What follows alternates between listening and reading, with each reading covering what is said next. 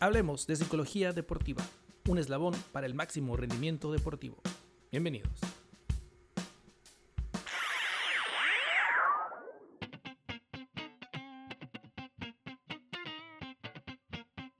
¿Qué tal amigos? Buen día, bienvenidos a un episodio más de Hablemos de Psicología Deportiva, este podcast que se transmite desde Mexicali, Baja California, México.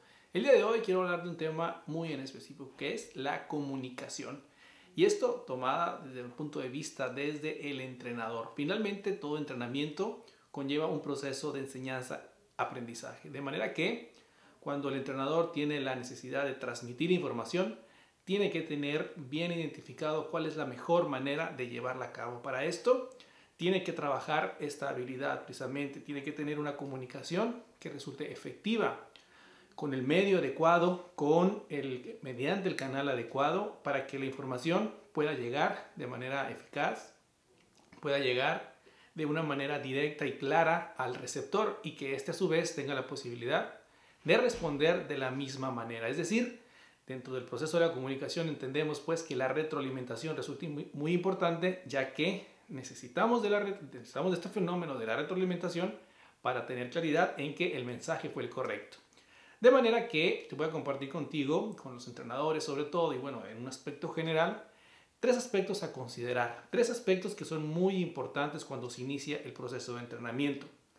Cada uno de los entrenamientos como tal, cada sesión, debe de tener eh, un objetivo. Y esto es lo primero que el entrenador debe tener la habilidad de comunicar. Lo primerito es saber comunicar el objetivo, el objetivo de la sesión. ¿De qué se va a tratar el día de hoy? ¿En qué consiste la tarea?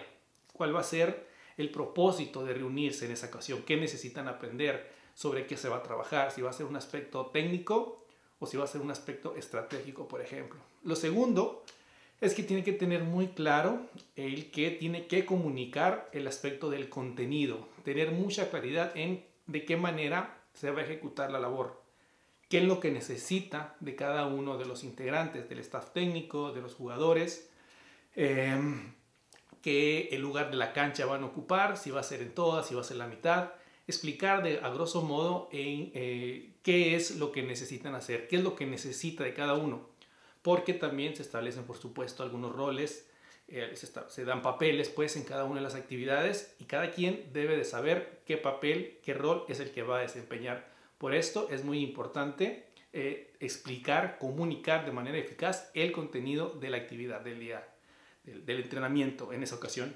Y por último, también debe tener claridad en comunicar el aspecto estratégico o el aspecto técnico. Es decir, eh, debe emplearse de una manera eh, clara, eficaz, tranquila, utilizando quizás medios kinestésicos, medios visuales, medios auditivos para transmitir exactamente cómo necesitan hacerlo.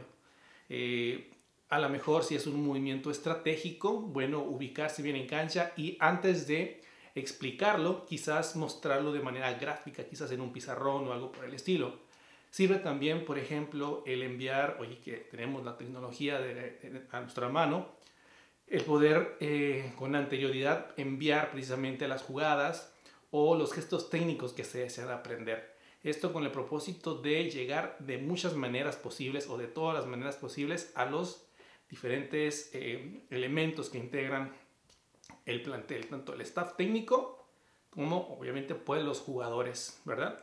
Entonces, bueno, te dejo estos tres aspectos que tienes que tú como entrenador revisar al inicio de cada entrenamiento. Primero, comunicar el objetivo de la sesión. Como segundo, comunicar el contenido de la sesión. Y como tercero, comunicar la técnica, de qué manera se va a desarrollar. Bueno, espero que esta información te sea relevante, te ayude para eh, tener una mejor calidad de entrenamientos, que puedas eh, medir, por supuesto, los resultados y que eleves el rendimiento de las personas que entrenan contigo, que tienen la confianza de que los vas a llevar a tener mejores resultados en un futuro.